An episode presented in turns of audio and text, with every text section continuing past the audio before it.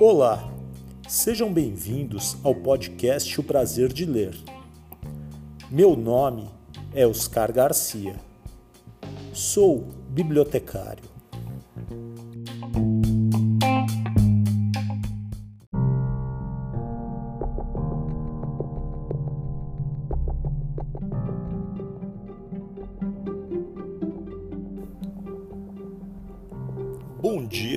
Você ouve o podcast de dia.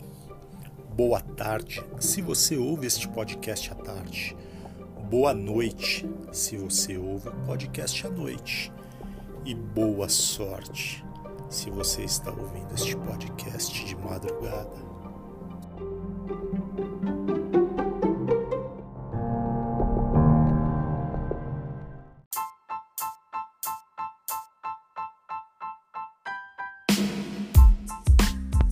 Olá pessoal, eu sou Cristina Lima, publicitária, apaixonada pelos livros, trabalho com eles e por eles há mais de 20 anos. E você está ouvindo o podcast Prazer de Ler com Oscar Garcia. Aproveite!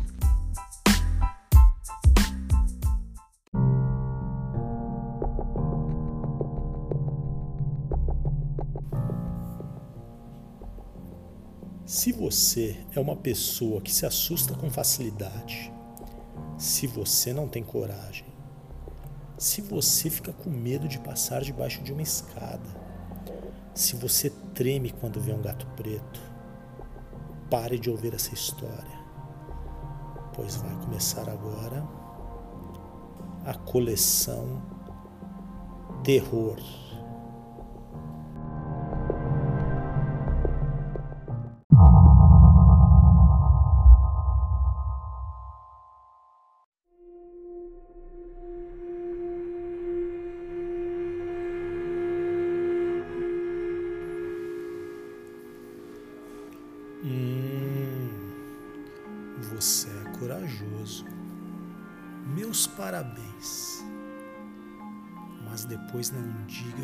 Avisei.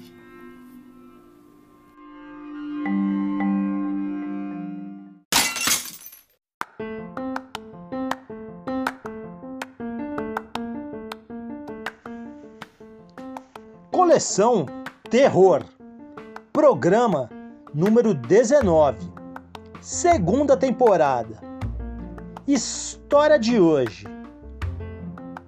Corrida da meia-noite. De Julia Moon.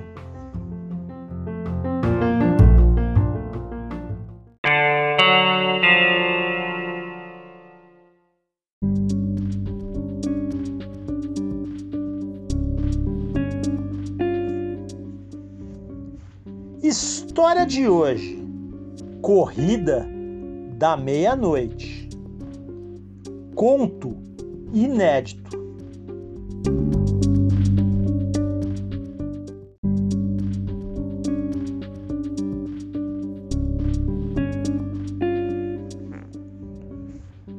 Na noite de 31 de dezembro de 1968.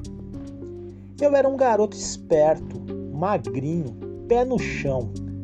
Tinha 10 anos e cuidava da própria vida melhor do que muito sujeito crescido por aí. Sabia me virar para arrumar uns trocados e comprar um doce ou gibi, coisas importantes para um moleque feliz. Ajudava a tocar boi no pasto, vendia biscoito e bolo da minha mãe ou carregava caixotes de tomate para o caminhão do meu pai. E ainda ia todo dia à escola, uma longa caminhada com os livros na sacola de brim e a lancheira pendurada no ombro. Pois é, eu tinha muita coisa para fazer durante o dia e durante a noite também. A maioria das famílias ainda não tinha televisão por isso ficava-se nas ruas à noite, papeando, contando piadas e falando da vida alheia. E, nesse período entre o jantar e a hora de dormir, a criançada corria pela rua, brincando de esconde-esconde, pega-pega ou qualquer outro jogo inventado na hora.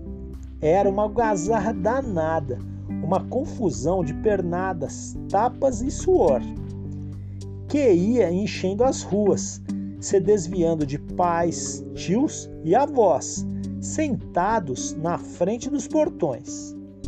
E assim que a molecada passava, o assunto das conversas nas calçadas passava a ser a falta de juízo, a pressa, a bagunça que os guris promoviam. Após uma hora ou duas, o grupo ia se desfazendo, perdendo um menino aqui, outro ali. A menina que a mãe chamou o garoto que não queria ir, mas foi, porque o pai veio buscar com o cinto na mão. Os irmãos que foram buscar um brinquedo e não voltaram. Na rua, aos poucos, as cadeiras eram guardadas. As luzes iam se apagando nas casas e todo mundo dormia, embalado pelo calor úmido do verão.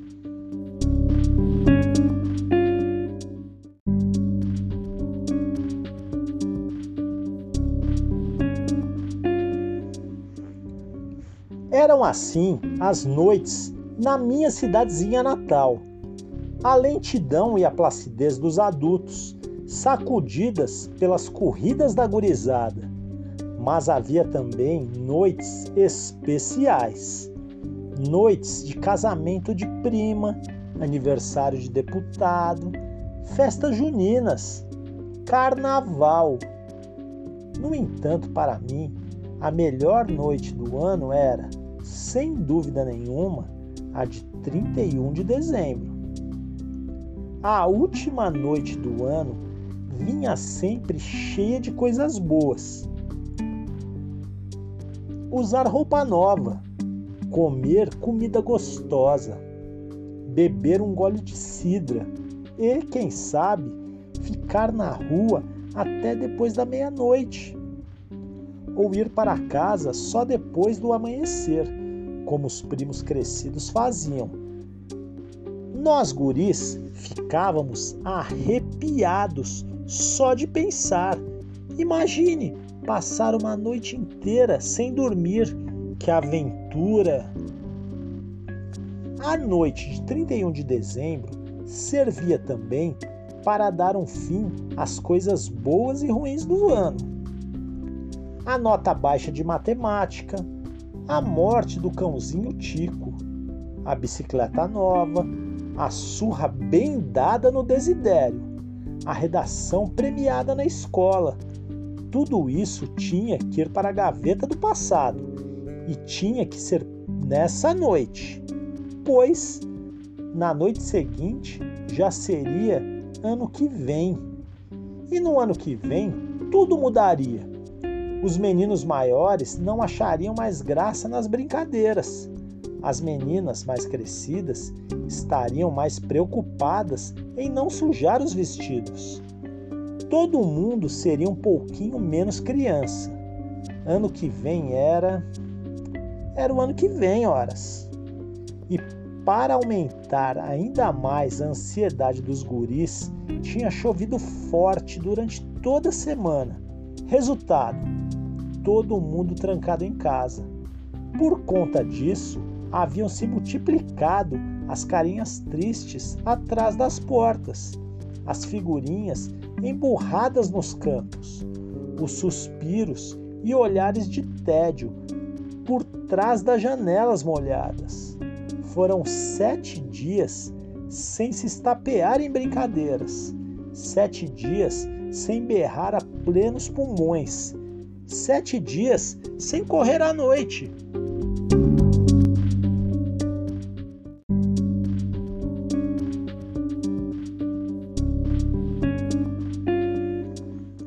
Afinal, na manhã do dia 31, a garotada pôde sair em debandada para a liberdade, sob a imensidão do céu azul e o sol quente e luminoso. Por todos os lados da cidade começaram a brotar guris, a pular cercas, correr nas trilhas e subir em árvores. O burburinho de vozes em falsete foi se espalhando durante os dias nos campos, currais, plantações e ruas de terra batida. À noite, quando as primeiras estrelas despontaram, estávamos em ponto de bala para começar a festança. Zeca, o filho do seu Antônio, soltou um assovio ardido, dando sinal. No mesmo instante, partimos como um foguete. Éramos uns 50 garotos correndo, todos de roupa nova, a janta na barriga, uma fruta ou um doce no bolso. O som de um montão de pés batendo no chão de terra foi aumentando, a poeira vermelha se erguendo, até a luz fraquinha e amarelada dos postes, que mal e mal iluminava a noite, pareceu estremecer. A minha voz se juntou ao berro dos mais novos, aos palavrões dos maiores, aos gritinhos das meninas. As meninas eram um caso à parte, enfeitadas com rendados nos vestidos e laços na cabeça. Na hora de correr, erguiam as saias e descalçavam os sapatos brilhantes, pousando seus pezinhos na terra. Não é que eu prestasse muita atenção nelas. Na minha cabeça de guri, as garotas ainda eram imagens luminosas misturadas à poeira, como fotos tremidas ou sonhos fugazes que a gente esquece ao acordar. A enxurrada de garotos, sim, era real. Era nela que eu mergulhava. Juntos tomamos a cidade de assalto, enchendo ruas e olhos com a nossa energia explosiva. Os adultos abanavam a cabeça, reclamavam do barulho e riam das nossas macaquices, com ar superior. Ora, os adultos. Não ligávamos para eles também. Só queríamos correr, correr e corremos ah, como corremos!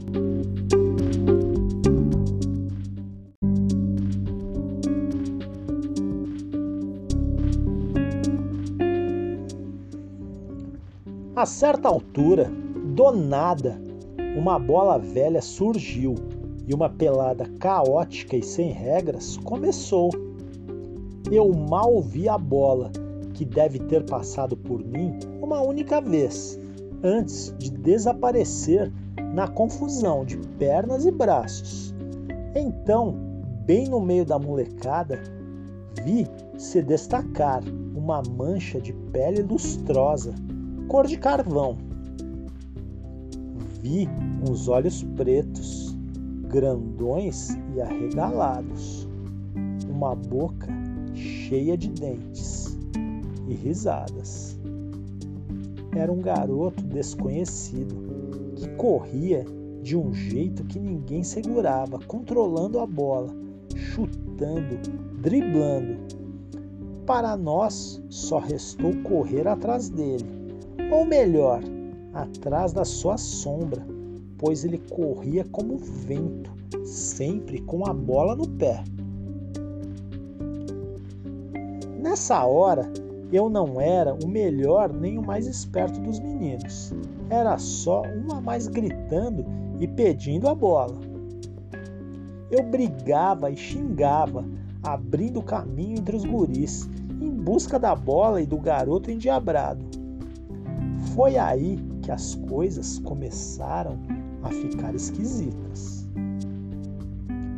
O menino desconhecido pousou seus olhos de jabuticaba sobre mim. Ele fez o passe e a bola veio mansa, devagar, para o meu pé. Eu podia ver com nitidez espantosa cada fiapo dependurado nos gomos do couro esgarçado, o enchimento explodindo pelas frestas. Zeca, Abílio e outros moleques pareciam flutuar ao meu redor. Rolei a bola nos pés, fazendo e desfazendo com ela, enquanto eles lutavam em vão para me alcançar. Eu era Garrincha, Pelé e o próprio diabo, tudo junto. Era mágico, um sonho maluco e era muito legal. Só havia um único garoto capaz de me acompanhar, aquele, o menino desconhecido. E agora os seus olhões pretos estavam me fuzilando, querendo a bola com tanta vontade que eu, meio com medo, fiz o passe de pé para pé, rápido como um raio ele fez a pelota subir no peito e, com um lençol bem dado no tonico, mudou de rumo. Todos foram atrás dele e eu também. Logo, a bola voltou para os meus pés, acompanhada de um assovio sonoro, que não era do Zeca, mas dele, do menino desconhecido. Os assovios se sucederam ele chamava e eu ia. Eu chamava e ele vinha. Corri ao seu lado, atrás dele, na frente dele, recebendo e dando a bola, ganhando na corrida da lentidão dos outros meninos. Só não ganhava dele, é claro. Ele era rápido, rápido como um bichinho do mato, saltando e correndo, sempre rindo as gargalhadas.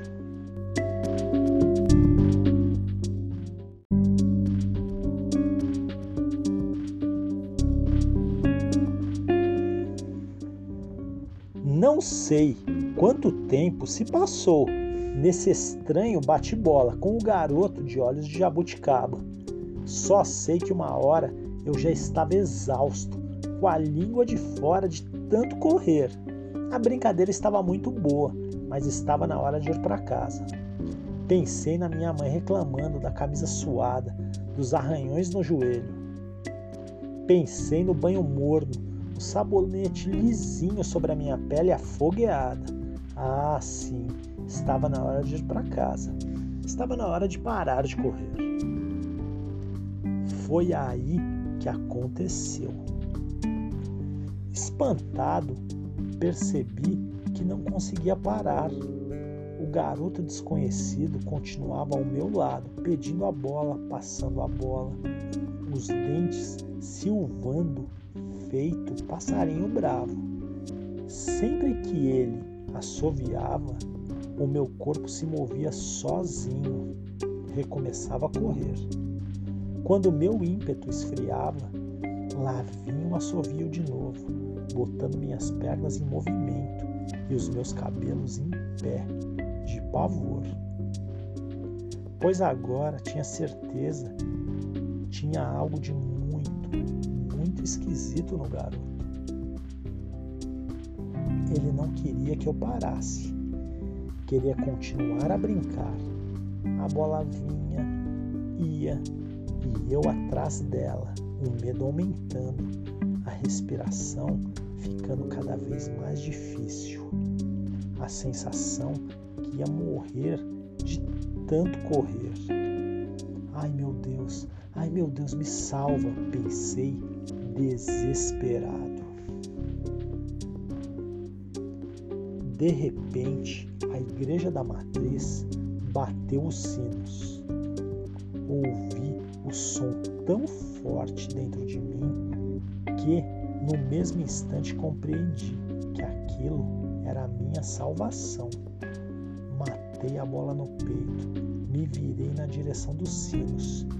Ao mesmo tempo, com o canto dos olhos, vi os olhões do garoto me fuzilando, soltando faíscas como fogos de São João. Senti as pernas pesadas, tinha alguma coisa me forçando para o outro lado. Gritei, gritei como um louco por todos os santinhos que conhecia e continuei a correr na direção da Praça da Matriz. Os guris, sem entender nada, me seguiram, também aos gritos, rumo à Igreja da Matriz. Atrás de mim, os assovios insistentes do garoto desconhecido se repetiam, furiosos. Pela primeira vez, ele tinha ficado para trás. Tive vontade de me virar, mas eu sabia, lá no fundo, que não devia olhar e não olhei. Corri mais rápido que podia para o terreno santo, o coração batendo depressa, as pernas trêmulas de medo e cansaço. Os assovios do garoto foram ficando mais distantes, distantes, mais distantes e acabaram por cessar.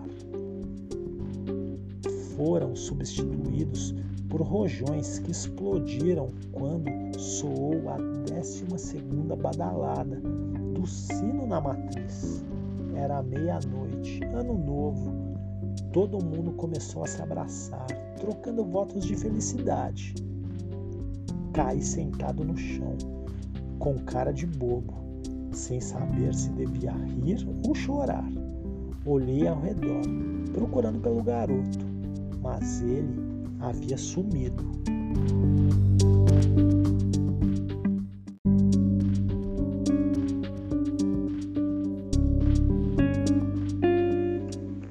Mais tarde perguntei para os outros meninos se lembravam do moleque endiabrado.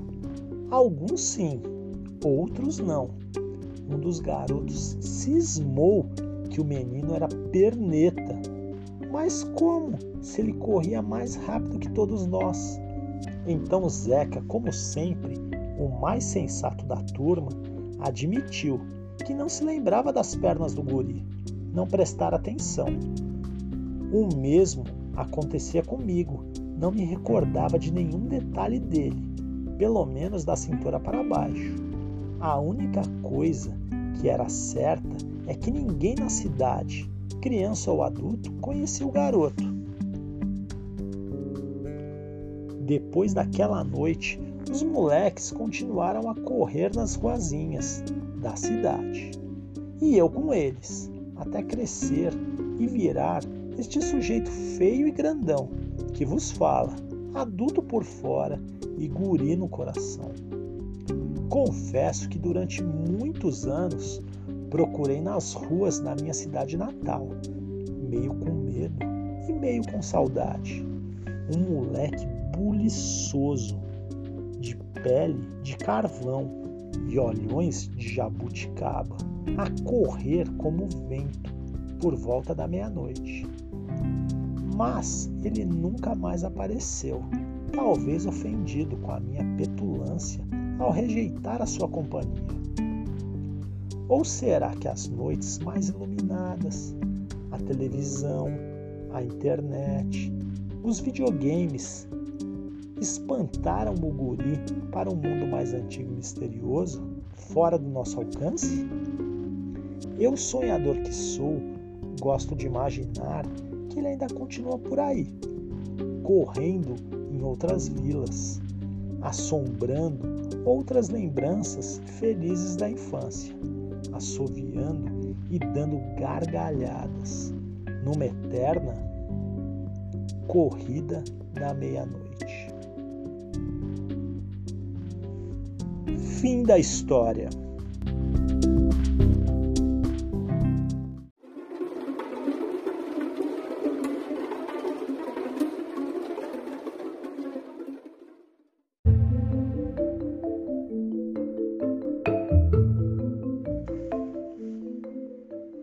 Moon conta de onde veio a inspiração para escrever o conto Corrida da Meia-Noite.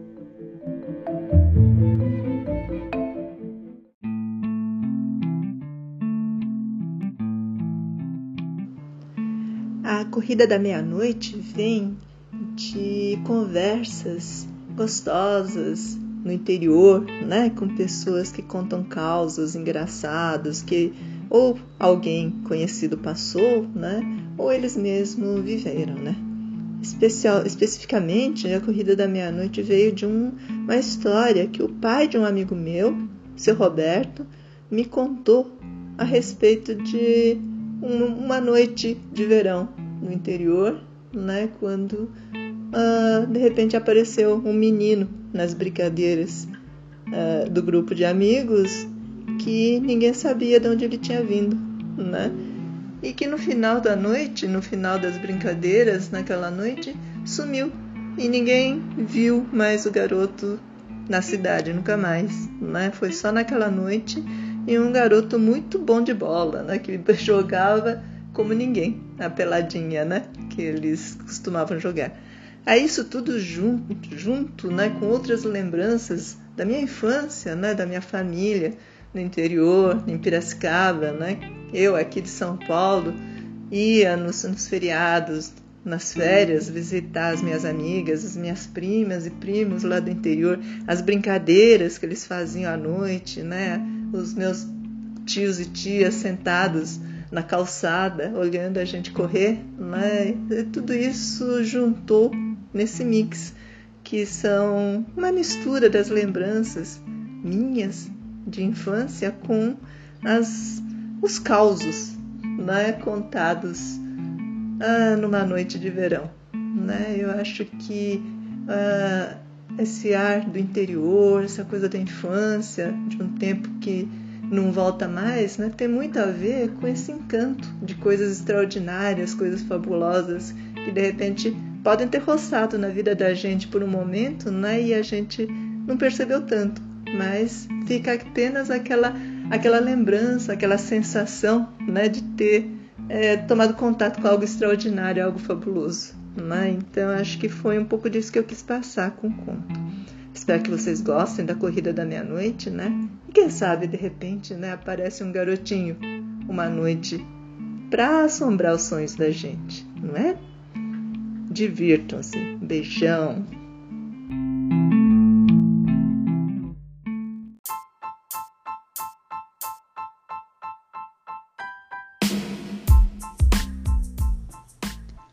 Olá, o meu nome é Anderson Borges Costa, eu sou escritor e professor e você está ouvindo o podcast O Prazer de Ler com Oscar Garcia. Grande abraço!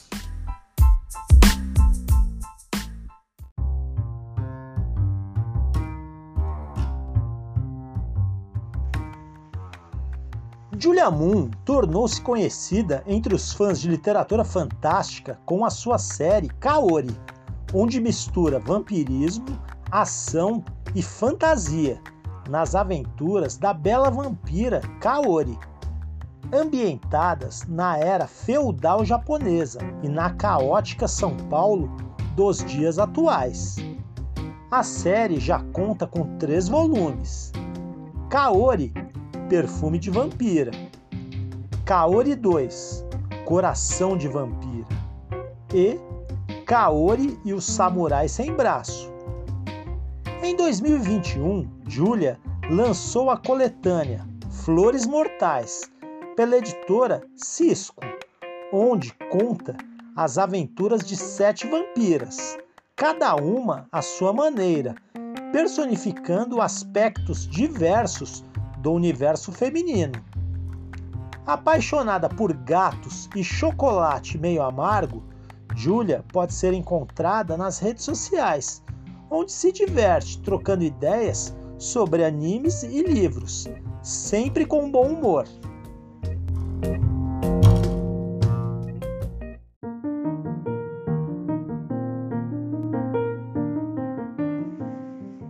O episódio de hoje é dedicado à bibliotecária Josilma Amato.